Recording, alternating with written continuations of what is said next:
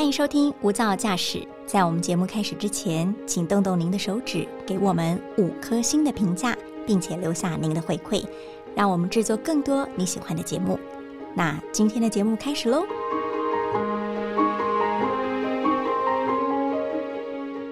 美就是要让人感动，但美的定义到底是什么呢？是人、是物吗？还是需要拥有生命力呢？而最美的影片之于您又是什么呢？至于我，或许是要注入感动，需要有好的故事、好的回馈，能够触动心房。真实就是美。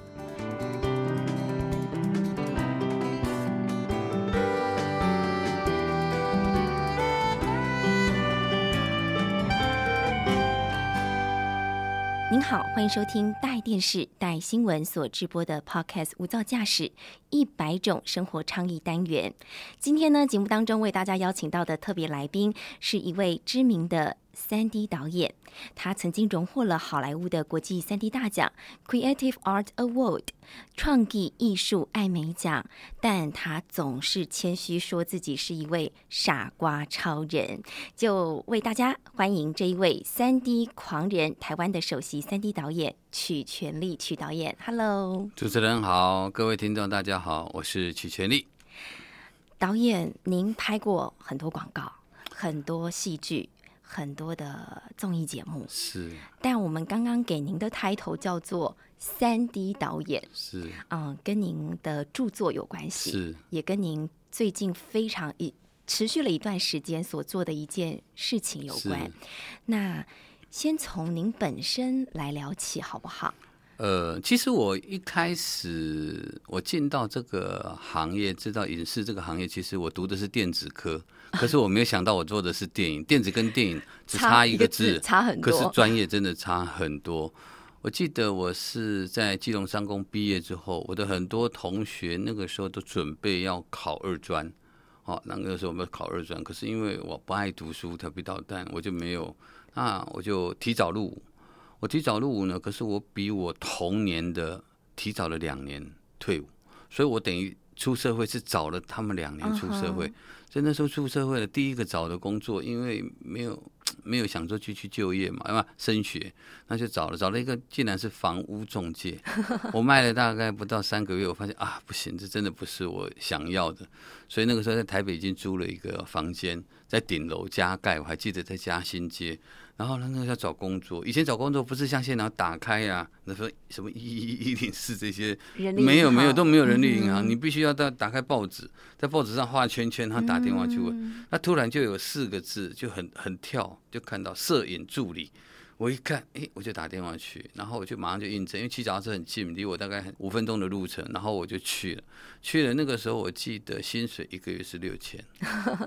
当摄影当时的这个水平的话，其实我租房子三千。哦，会有点捉襟见肘。对，那那我觉得还好嘛，因为我觉得我以为是一般的那种摄影，结果去才知道录影，所以呃，我很快的在那个公司，在八个月就当上摄影师。我记得我进这个行业的第一天，我遇到的是一位 MTV 的导演，叫张龙贵啊，很有名。然后第二天呢，我就被派到了去在前两个月才过世的八哥。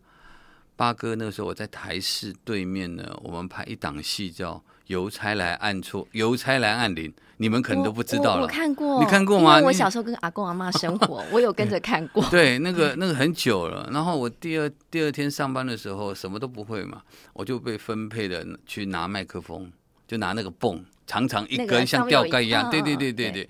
然后我就在那边拿那个，就这样收音。那其实八哥真的很好笑，演戏你知道吗？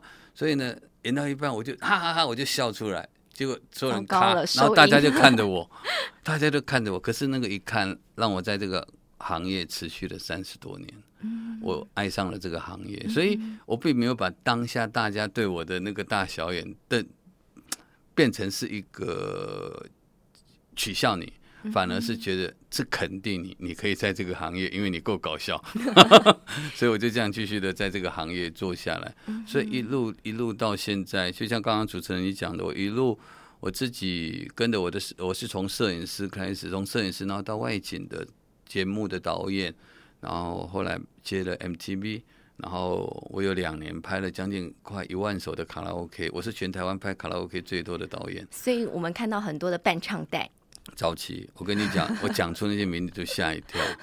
我跟你讲，有有很多啊，几乎很多啦。你可以可以，也现在也有是电视台的主播也坐在那里，然后有是国际巨星的都坐在那里了。对我拍过非常非常多的卡拉 OK，早期陈美凤啊、温翠萍啊，然后还有舒淇，那还有现在华灯初上很红的。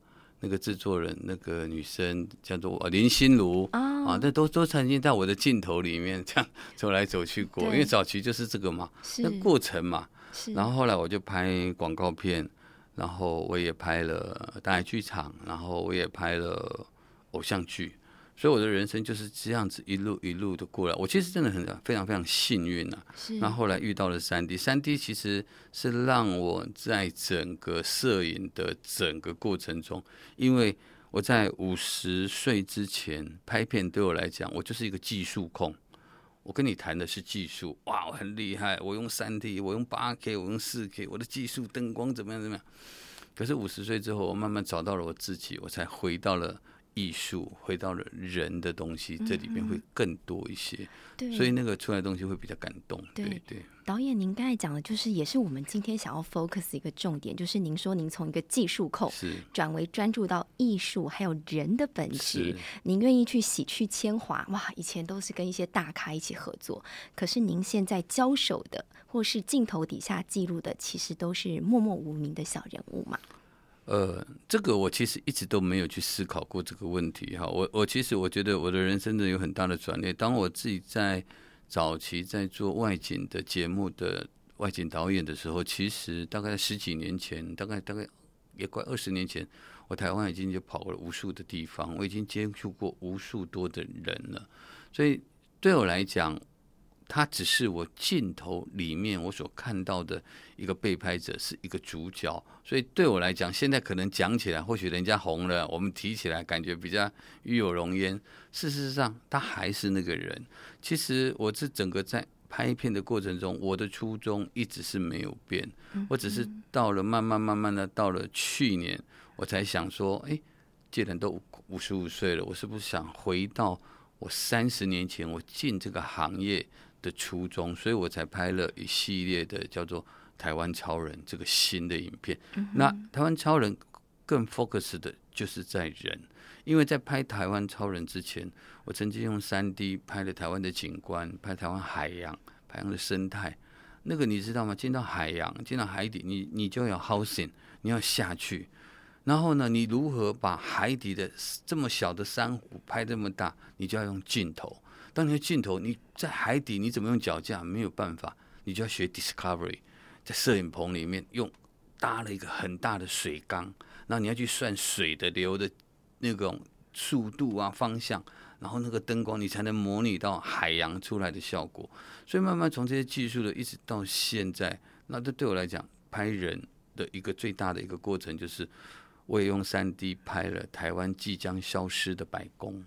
这些即将消失的白宫，可能现在很多人不知道，就是说，呃，以前阿公时代的雨衣叫蓑衣，那也有呃做麦芽糖。你知道我们去拍麦芽糖很有很可爱啊。那个那个师傅说，导演你一个礼拜前再跟我说要来确定的时候，因为他开始种那个小麦哦，啊，他就开对对对，他从种然后起 来，然后我们过去，他就哎整个过程，我们这拍的过程中拍了非常非常多台湾的，我拍了一百。多项都是纯手工的，百工技艺。对，就像还有鸡毛掸子。你知道，我去我去大学演讲，我就问：哎，你们有没有看过鸡毛掸？有啊，很多。我们家鸡毛掸，我们家是黄色、是绿色、蓝色啊。我说那个不是，那是鸡毛做的才是。然后我有时候去去跟陪孩子聊天呢，去学校学校，你就问他说：哎，那个你知道这个棉被是怎么做出来的吗？啊，是家乐福做出来的，所以现在孩子对以前台湾的传统的文化这个东西，他已经都不见了，完全没有那个概念。所以我只是希望透有百工这个东西，我突然在百工的这个里面，我看到了人的一个价值。人的价值来自于哪里？来自于生活。所以每一个人生活，你是要汲汲营营的过一生，还是要找到自己做自己？所以我在去年我想要做自己，所以我就找到了我想要拍这个台湾超人的影片。是导演在跟您，虽然跟您素昧平生，在短短几分钟的畅谈当中，您的眼眼神里面有炙热的光芒。对，有笑容。对，有您就是对您现在做的事情是非常热爱的。但想知道说，呃，您说是从去年开始启动这样的一个傻子行为，跑遍全台湾，但跟您的生病有一点点关联吗？呃，其实其实我的那台美丽台湾三 D 行动电影车在偏乡已经去了十二年了，只是到去年我多了台湾超人这个项目了。那呃，我在二零零二年的时候，因为耳鸣，因为晕眩，因为跌倒，因为听不到，所以发现了在我的脑子里面有一颗肿瘤。那当时我去看啊，那二十年前呢、也大概二十年前的四月份，也是现在刚好整整是二十年。去看看的时候，医生就说这是他行医以来看过最大的一颗肿瘤，那个肿瘤非常的大，大概五公分、九公分，拳头啊，就刚好我的拳头这么大。嗯 然后呢，当下的医生他就说，这个手术其实是有困难的，因为他包了我的六条神经，六七八九十十一，刚好管左半边的。然后再来呢，肿瘤都刚好压迫到脑干，这其实是最难处理的。所以当时医生也很没有把握，他的意思是说，要不然你就先住院。嗯我心想说，我住院，哇，那女儿很小，三个女儿那个时候才大，老大大班，老二中班，小的又又又班，我怎么可能？哺对我怎么可能？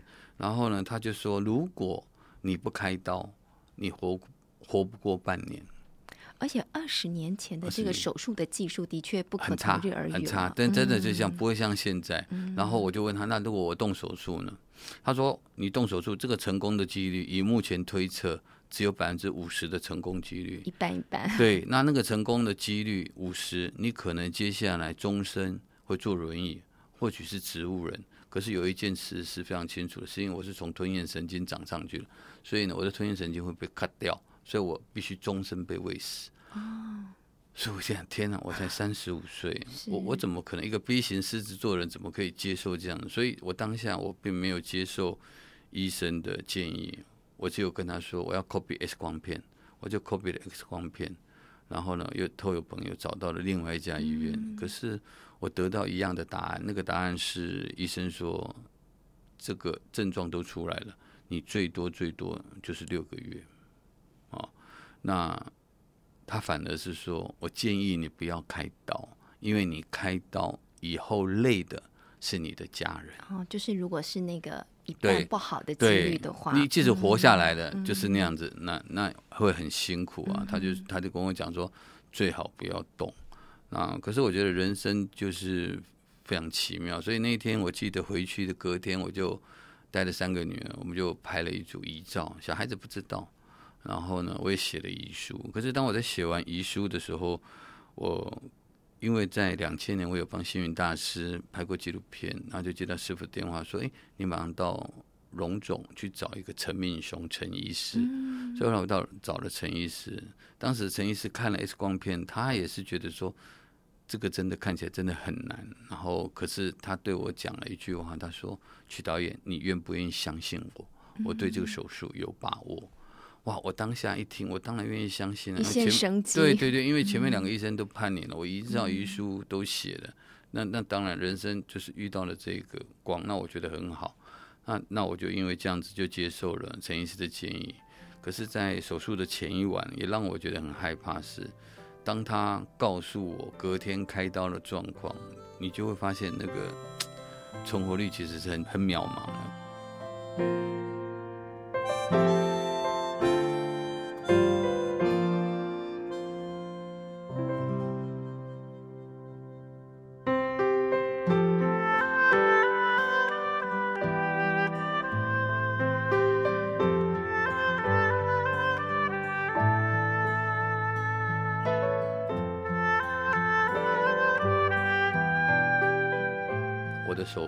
整整整整花了三十，将近快三十六个小时。在加护病房又待了十二个小时才醒来，所以我大概有四十八个小时。生死交关。对，然后我醒来之后，全身是被绑住的，嗯，全身是被绑住了，绑在床上，因为我嘴巴身上插了好多的管。对啊但，您的意识是清楚。没有，我醒来的时候，我因因为近视，你要近视看不到，其实不会很清楚了。可是你就觉得我想要讲话，可是没有，你想要去拔掉，那那个护士马上就写了一个白板，告诉你，我可以帮你松绑，但不能拔管，嗯，会有危险，所以我就手可以动了。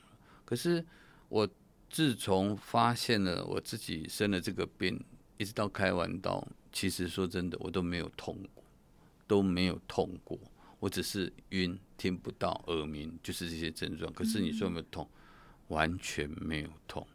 可是或许也是因为这样啦，老天爷让我继续活下来。所以像我从二零零二年完了以后，我的这半边的神经都几乎毁掉了，我的左耳现在是完全听不到，所以我的右耳只剩下百分之大概不到三十。我的左眼，你看今天又不断的流眼泪，我的左眼只能直视，是这样子之后就没有了。然后我的颜面神经，然后会不断的流口水，然后我的吞咽也会很不舒服，然后再来我的平衡神经，我常常会摔倒，因为平衡神经受损。那再来是你在外面叫我，其实我是听不到的。所以我的整个创作，后续的创作都是在这种状态。为什么在这种状态？其实人当你遇到了这一关，你能不能说是因为疾病生病开刀改变了你？你也可以这样说。可是我也必须告诉，当时我告诉了很多的记者朋友说，我并不是这样，因为我在一开始我就充满了热忱，我在这个行业我就充满了热情。但是只是因为我生病了，你们用生病的角度来看我，所以就会觉得你拿抠嘞，对不对？可是事实上并不是，我只是在维持我的初衷。所以这次的台湾超人，我就希望我把我的初衷，然后因为我记得我以前爱笑，我不骗你，我真的是又搞笑又幽默，然后可是我生完病了以后，因为嘴歪眼斜，拍完照片你回来看，你就觉得很丑。我曾经有两年的时间。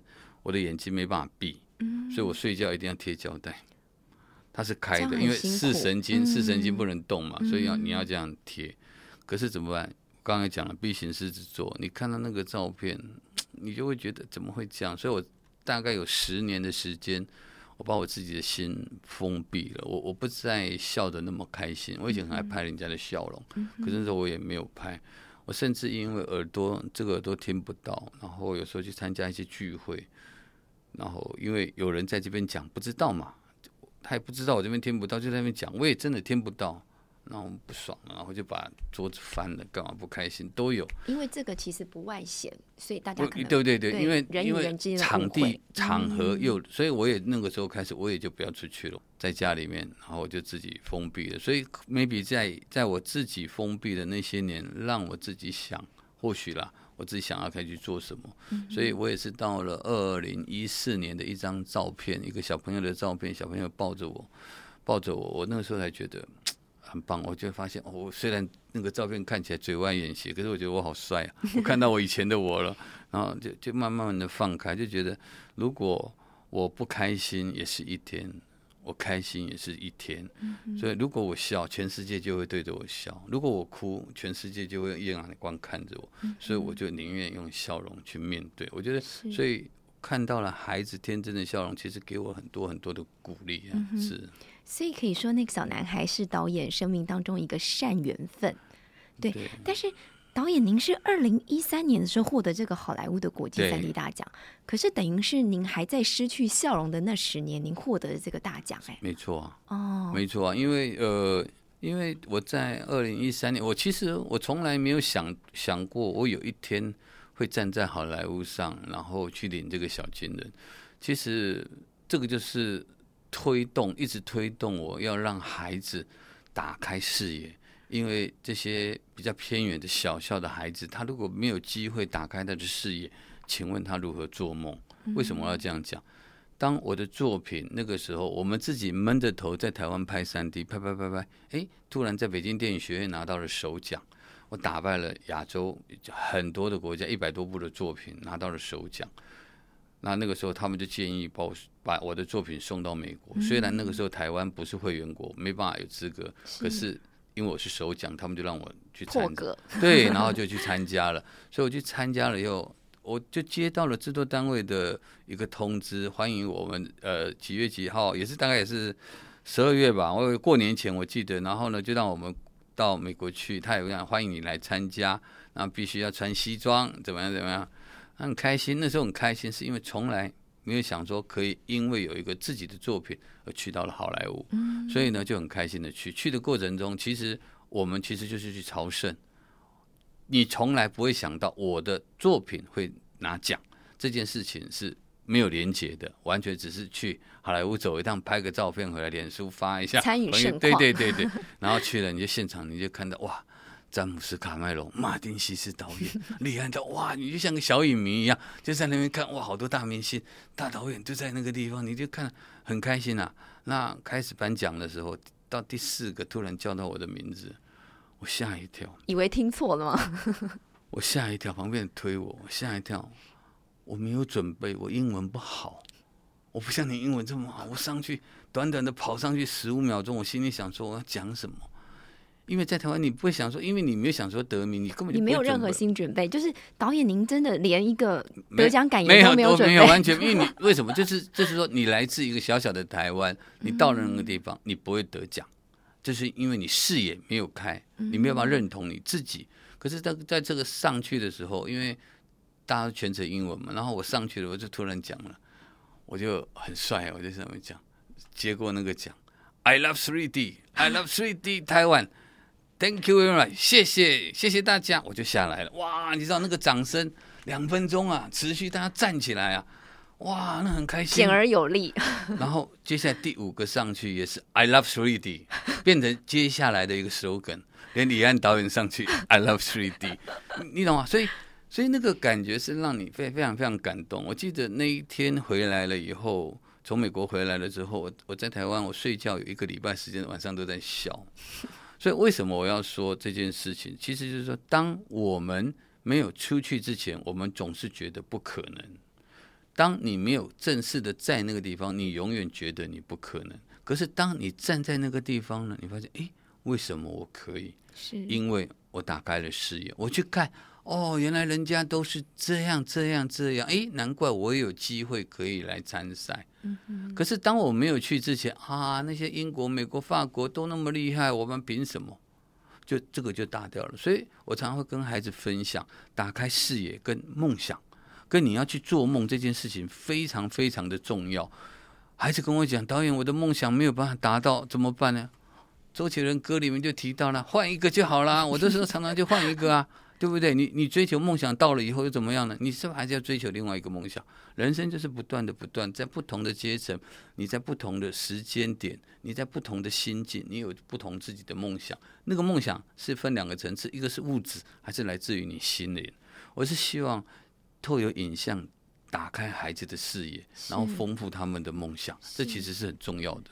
是导演，我觉得很不容易耶。您现在讲的云淡风轻，但其实我们知道说，我们这一趟，比如说买张机票，十一个小时，对，从美国对不对，飞到美西大概十多个小时，但您这一趟得奖路其实花了好几十年，对对可是我觉得值得。我跟你讲，我很值得。这不是十一个小时跟跟几年的问题，是好莱坞是全球影像人的天堂。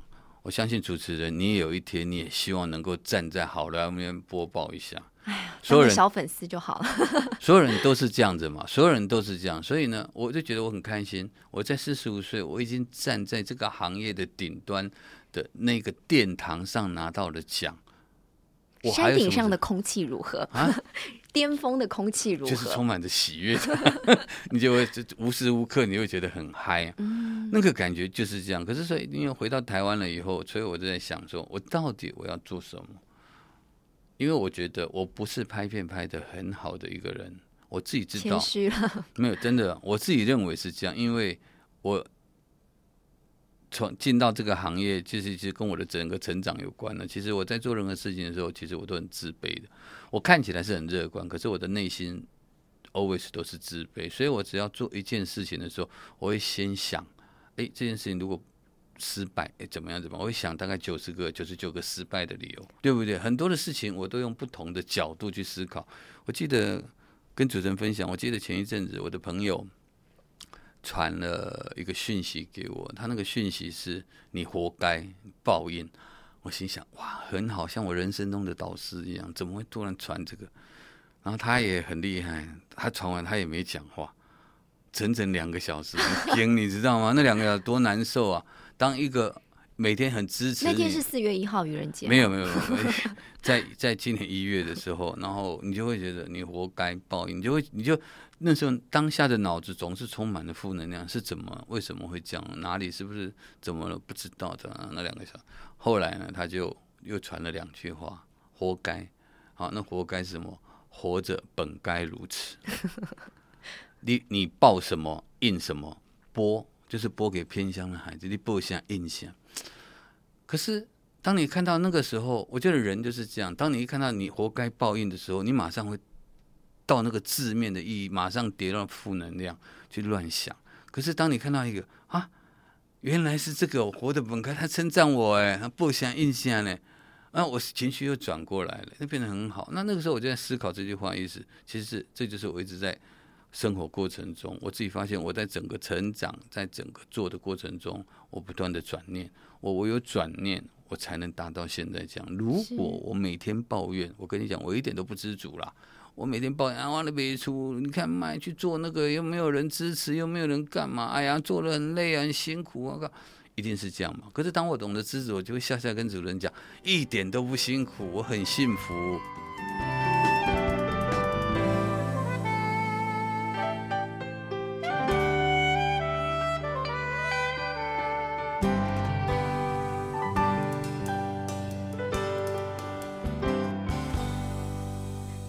才讲的，其实三 D 在台湾，您是首席。是。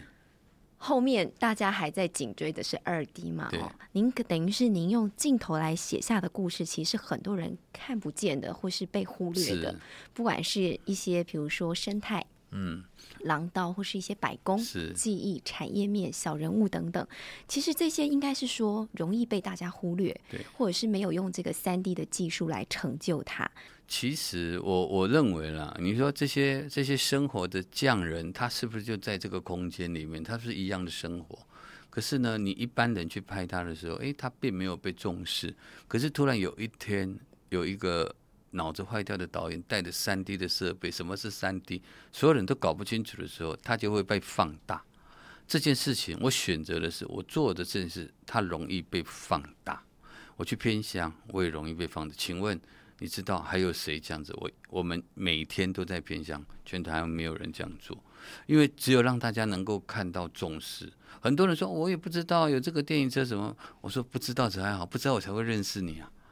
导演你们没有名，对呀，我就是没有名，我才会认识你啊。我觉得人就是这样的，我有名的话还能认识你吗？就是这样子嘛。所以我就觉得人一定就是在这个过程中就是这样子转啊，我觉得是很好的。你说你说这些匠人。他们这么辛苦，一辈子坚持做一件事，请问现在的世代的孩子能一辈子做一件事吗？不可能嘛！可是我也思考过这件事情呢。可是因为当时这些匠人是因为时空背景的关系，他没有电脑，没有电话，他当然就是每天就做一一样的事情。可是现在呢，讯息多了嘛，所以当下的世代孩子会有不同的成就。所以对我来讲，不同世代有不同的成就。这个是对，所以我常常说，我用机器，我用摄影机去看，我能看到，因为我常常讲，我把摄影机放在心上，我不是用眼睛用 Viewfinder 这样看，我放在线上，所以我以前拍片，真的我就觉得我很用心，虽然拍的不是很好啦，可是我觉得我会抓到了一些会让人家感动的点，就是导演用心眼在看世界，在铺设您的镜头。但是因为我本身其实是记者出身，我觉得素人很难拍，也很难仿。第一个是因为他们不是专业的，他们看到摄影机架在前头，或是一个团队来，其实基本上很紧张、很害怕，会觉得哎，我要说什么？是当初要怎么沟通？怎么去等于是突破他们的心房，而且可以得到最真实的答案？哦，我我我其实呢，你非常专业，聊到这个问题，其实在整个过程中，就像我们今天在聊天，你很自然的你会调到我的。讲话的一个相关的一个情境里面去，所以呢，我我真的很非常谢谢。就像我刚刚跟主持人在聊，我们再从摄影师在这个整个成长的过程中，我遇到太多太多人，我拍过太多的东西，这些东西就是给我的养分，这些养分刚好让我在这个时候，然后慢慢慢慢的发酵。为什么？因为今天去采访一个素人，我要在很短的时间，十分钟内，我要拿下他。怎么做到？赶快有一些配服传授给我。我跟你 讲。我跟你讲，我真的这个，我觉得我真的算是很厉害。我正常就在不用到十分钟了，所以我们的工作人员看到都傻了。正常通常就会很多人啊。我最近在帮荒野协会做一些事情嘛，那刚好也是采访，他们就啊不好意思，但我今天只有三十分钟，结果我们聊了快两个小时，然后他就说可以继续聊，来听我的演讲。当然不行哦，那个可能我们等下大概中途就走了，就留下来一起讨论，所以。就会有这个过程，其实这个就是来自于来来自于我刚刚讲，我在这个整个成长过程中，我所遇到的每一件事情，我把它当成是我的养分。所以我今天遇到主持人，我跟你谈国际，你跟我谈国际新闻，我就要开始开始想我的国际新闻会是什么，我的生活中的国际，我就跟你讲，主持人，我跟你讲，你相不相信我？在这个行业我去了四十三个国家了。就立刻牵上线了。然后我的我的英文真的不好，但是呢，我能跟张建芳一起站在红磨坊上面表演。我能在南非，我跟两个船员，美国的船员在酒吧里面聊了一个晚上。可是讲什么我都不知道。可是你知道吗？就是这样，很开心。我跟你讲，真的，我可以跟八哥一起在南非，我可以把台湾的笑话翻译成英文讲给那个外国的模特听。您用您的人生的阅历来立刻连连接我们两个人。为什么？因为我觉得很重要。人生的阅历就是我刚刚讲的养分嘛。再来，body language 很重要。我知道您是什么，我投其所好。那我也会跟我们的呃宜家讲，哎，宜家，我以前做过音控，我早期的音控，哎，那个 mix 是这样子哎，我以前上字幕是怎么样怎么样，那个很快。他说，哎，你把。你懂哦，哦，这个哦，沈黑森的麦克风哦，什么什么都要哦，委外哦，那这个怎么样怎么样，他就很快了。所以有时候我去去到现场，你就看到比较乡土的，他在吃槟榔，我就拿了，我就哎，他吓一跳啊，德云加槟榔，那马上我跟你讲，那个很快，我唯一就是没有抽烟而已啊，那可是就是很快。那比如说，如果鸡毛掸子的。那个那个匠人怎么拿下他的？好，金毛胆子，因为我去拍的时候呢，陈老师他以前都没有被拍过。我们第一次去拍的时候，我跟你讲，我就去先去看景。我看景的时候跟他讲，我们我们要想用三 D 来去拍他。好，那个拍的可以怎么样怎么样？因为他很开心嘛，因为他没有被拍过，他就平面去拍过，他没有被这种人拍过。而且一讲那个三 D，然后我们团队去了这么多人，你知道那天早上去很开心啊，早上去啊，他那个桌子上。有水果啊，有点心啊，还有那个铝箔的饮料啊，放在那里，哦，很开心呐，哦，欢迎我们去，东西都摆好了，该摆的呢，我跟他讲了，我要鸡毛成品、半成品都有，然后就开始拍，因为他没有被拍过，他不知道拍片那么复杂，从早上八点多开始拍，拍到快十一点的时候，你会发现他笑容不见了，所以已经平了，僵掉了，已经平了，然后呢，到中午吃完饭又让他去休息。因为拍不断的，咔换镜头，咔换位置，咔然后跟他聊天哦，然后就这样。到了下午两点多，你发现他的其实嘴角已经开始往下了，不是很那个，然后就继续。那我永远记得，就是有一个镜头，我就拍他的狗狗坐在那边，他太太在旁边就坐，然后我就拍，我很兴奋，我一个人在旁边很兴奋，我就啊咔，然后他突然站起来，咔。咔的家了，他把他的脚举给我看，我吓一跳。已经有情绪，哎，有情绪，有情绪，可是很可爱。可是我就继续的用用这样，然后我在走的时候啊，他很好笑，他抱了几只鸡毛掸子出来，放在桌子上，他拿着，对，这个想，我们给毛签啊，不是，是什么毛？鸡的什么地方？走？我拍了一天，我竟然不知道。哦，这鸡鸡的脖子脖子毛，鸡的。屁股的毛，记着背上毛，哇！跟你讲，我那我才发现真的是很专业。所以，我们就像我的电影首映会，我也邀请他来。所以我在过程中，我不止打铁，我我相关的，我最近遇到了拍了一则很棒的唐诗正唐宝宝，你知道唐宝宝现在都我们变成是很妈鸡，每次看一起，我要融入他，他每天给我 line。我要融入他，我要叫报告总监，他叫总监，他自称为总监，宇宙什么什么总监，很可爱。那孩子其实很可爱，所以我用最单纯的心去跟他们沟通。所以一样，我我其实就像我们在中央大学，刚好最近中央大学的陈友华陈教授也是我们的超人，他就一百二十公分高。我们讲，我们从一小开始，巨人哦，小巨人，小巨人其实你知道，这些超人很多人都是因为受过伤心，所以他对人本来就不会有那么多的，除非很 close 的人，要不然他讲。所以我记得我们去拍，一直到拍完，整个都是很冷淡。然后到有一天剪完了，给他看毛片，他就传来导演，你是我这一辈子遇过最好的导演。你知道，那个就是其实给我一个很大的，因为什么？在那个过程中，你就会被他的那种严厉，你会害怕。嗯。可是我还是，我还是，我还是，所以在我们去拍《杨恩典》没有手的，也是啊。我要在很短的时间，我要跟他谈话，我要跟他谈人生。话对他来讲已经不是了，对我要跟他谈是他的孩子。他的孩子，他为什么可以教育？你要讲他教育的，哇呀，孩子教育的好棒！我现在弹钢琴，弹哪一首怎么样的？他一听，哦，你你好像会懂，对对对，就从教育，我就跟你从教育开始谈。所以我可以很快，我要懂上知天文，下知地理，我也要会算命，我要进哎，那些窄口坑要丢哦，你来。你懂吗？你要建一个东西，叫说，可是说那话是要有依据的，而不是去糊弄人的。是，对。所以导演，您的人生的阅历还有底蕴，真的要很深厚，才有办法，真的是跟各行各业的人能够很短时间就拉近距离，对不对？因为我也喜欢，因为我真的很喜欢。我我其实我的生活就像我今天很早，我今天大概四点多就起床了。我今天早上把我的。将近三十盆的盆栽，花了两个半小时的时间，然后施肥，然后做了一些调整以后，我才来的。嗯，所以我会很会利用我的时间。那施肥的时候，我就要懂肥料；我种树，我就要懂树。是种盆栽、盆景，盆栽跟盆景哪里不一样？是，对每一个你就要去了解。哦，去了。我我曾经有一年，我很喜欢锦鲤，台湾的锦鲤，我很喜欢了。我记得大概也快十几年前，快二十年了。我就全台湾的锦鲤场，我去拍了一个一支影片，叫做《台湾的锦鲤》，我自己出钱自己去拍，很开心。我就是那个时候认识的老板，到现在都是还是好朋友。嗯，对你，你心情如果不好，你就去看那些鱼，哇，你就觉得很开心呐。那些人这二十年来我的变化，每一个人他看到你就很开心呐。所以我觉得。我走到任何的地方，到现在啊，都很有。像我现在如果到彰化，我就可以去找谁；我到南投，我就可以去找谁。然后我去哪里，我就可以去找谁。为什么这本书叫《傻瓜》一直在路上？只要你打电话给我，哎，导演，你你都拍谁？我的带当。哎，导演，你现在在哪里啊？我在哦，拍谁？我去河湾山，我去南投。我永远以为 always 一直都在路上，因为我喜欢，我真的很喜欢台湾这块土地。我刚刚讲，我去了全世界四十几个国家。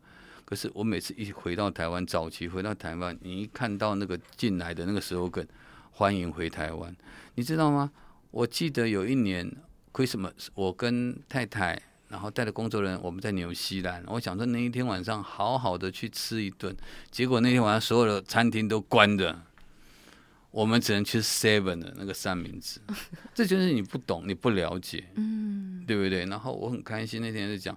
早期我带我们去跟温翠萍，早期我们去马尔蒂夫去潜水去拍，你知道吗？他要带一个贝壳起来，那个教练都说啊不行。对，那是环保意识。我去纽西兰钓鱼，哇，那个钓好多条，人家跟我讲，license 只能钓一条 blue c o 而且还可能有些尺寸，对，它还有尺寸的问题。对对对，那个时候其实我的我的我的所有，我后来发现，我出国的每一趟出国的经历。都是我的养分，所以我现在发现，我回头一看，哦，原来我在很久以前我就知道环保意识，我就知道海洋的议题，我就知道什么，只是我当下没有了解，所以我现在常常会坐下来，我看到我某一张照片，我看到某一段啊，当下，所以我就可以把当时的那一段又可以做连接，我就可以像我最近想要做有关于呃能源的事情，我们在前几年一直发台湾一直停水停电。所以呢，我就在我的那台电影车上加了太阳能板，就跟孩子沟通。哇，那孩子给你的理由真的是千百种，很可爱。他哦，原来这个叫绿能呢。哦，绿能还有风啊水。我跟你讲，他马上就懂。你不用教他，他马上就懂。我也懂了。孩子画，我那一天呢，有一个孩子很棒，他画了一张画给我，他就说他画了一个电塔。他说这是他心目中的台湾超人。电塔对电塔，因为他说不能没有电，如果没有电，什么都不能做。你知道？现在我们去在做一件事情哦，在做一个简单的问答哦，就问小朋友说：“哎，如果没有电，你觉得会怎么样？”前三名是什么？第一名啊，手机不能充电了。第二名？，iPad 不能用，都是其实都都是相关的。第三个呢，电脑打不开。哦嗯我心里想，Oh my god！现在这孩子怎么都是这样？他们想的都是他们生活周遭的啦。对，所以我也在思考嘛。所以我们最近只要有相关的学者是有关于呃电脑啊、山西的这个，我就想要做一个标题，让孩子如何正确的使用山西。不是山西不好，是我们没有正确的教孩子使用山西。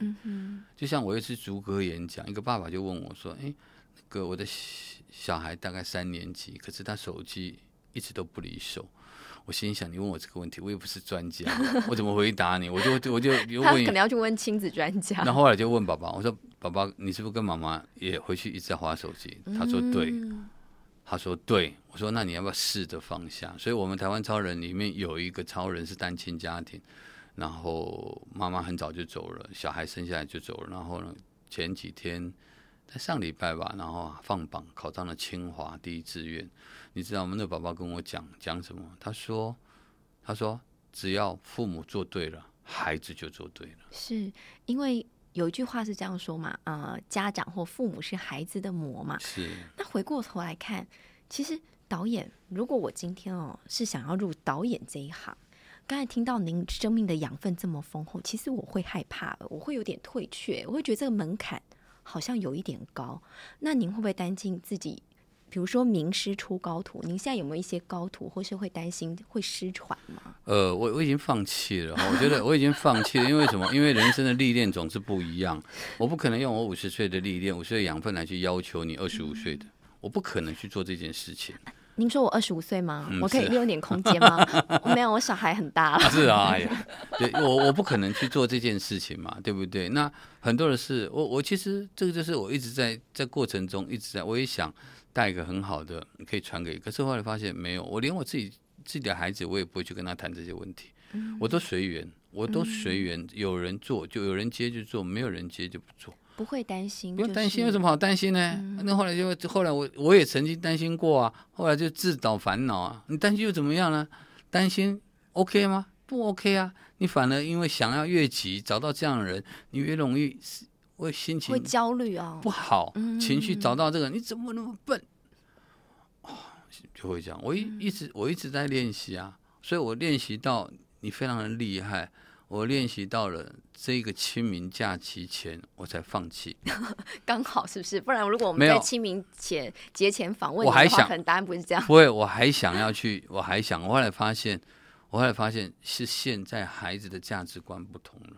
我没办法用以前我传统的思维，我过去的不能说传统，我不能我用我世代的思维去影响这个世代孩子的思维，但我只能告诉他，我现在做的这就是我的历练跟经验所创造出来的成就，并不是是我自己安排出来。我说我也跟他们讲了，我的人生其实很简单，它是碰撞出来的。嗯，我没办法规划，你们也必须要有碰撞。你现在一碰而已，现在孩子一碰到问题，哇，就不敢面对。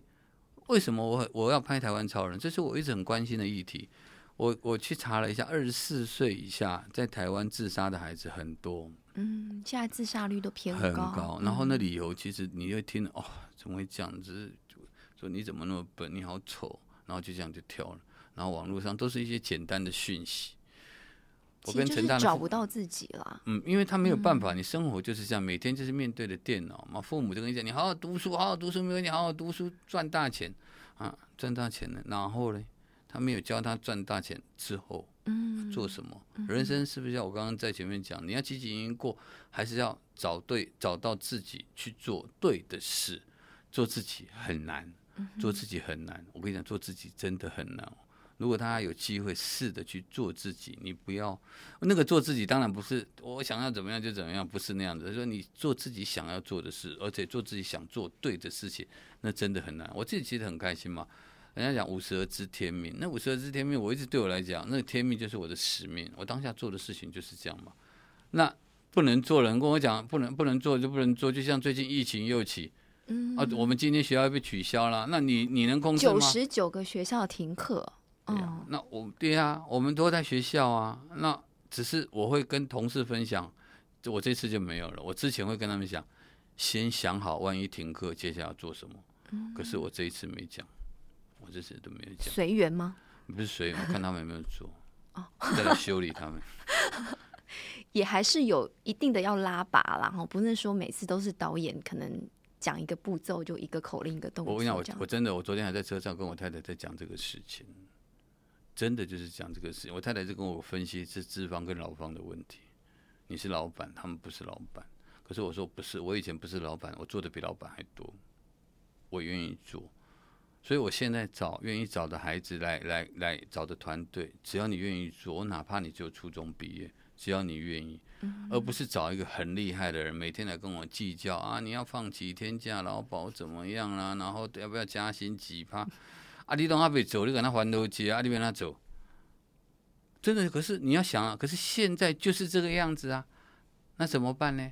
那我想，那我就不要做，我就不要做，我去做，反而是这些孩子成就我，世代的年轻人成就我，急速的让我去做。这个有关于偏远学校的事情，嗯哼，因为我不想做嘛，那我就做我自己了。快，那我带你们的话就又累，那我就自己去做咯。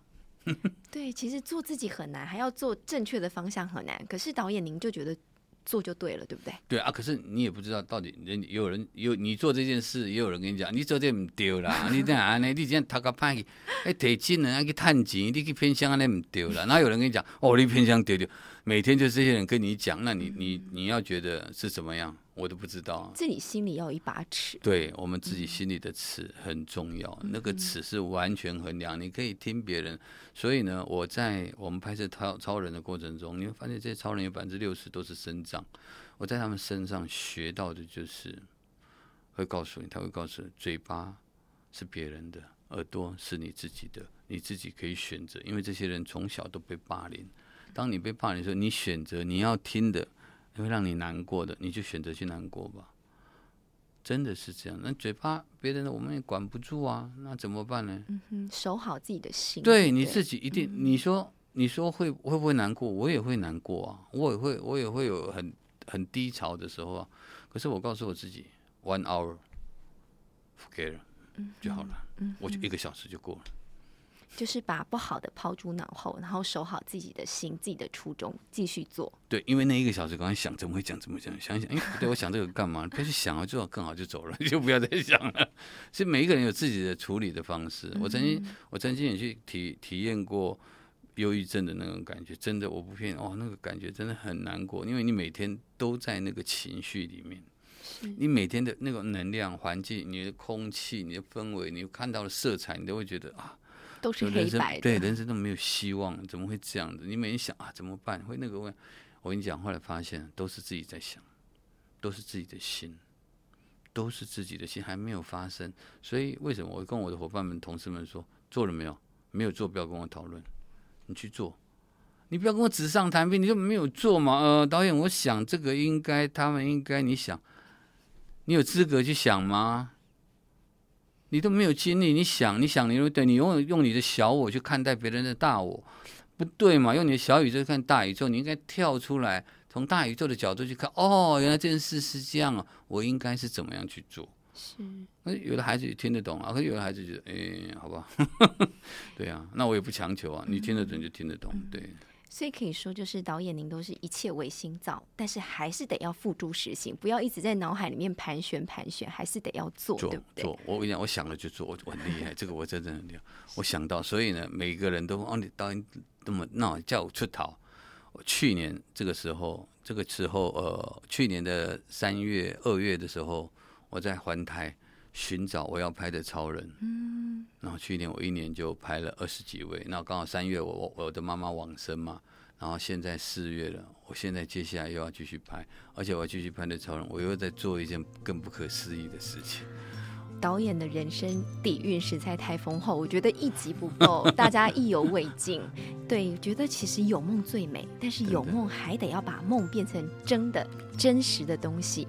那我觉得导演真的很厉害，有莫大的勇气、真挚还有热情，而且都把这些都播撒在台湾这片土地上，变成更丰厚的养分。那有更多的还想要再跟导演分享，我们就下一集再邀请听众朋友跟曲导演一同在这个平台上面来一起聆听曲导演的人生的阅历。那我们就下次见喽，下次见，拜拜，拜拜，拜拜，谢谢。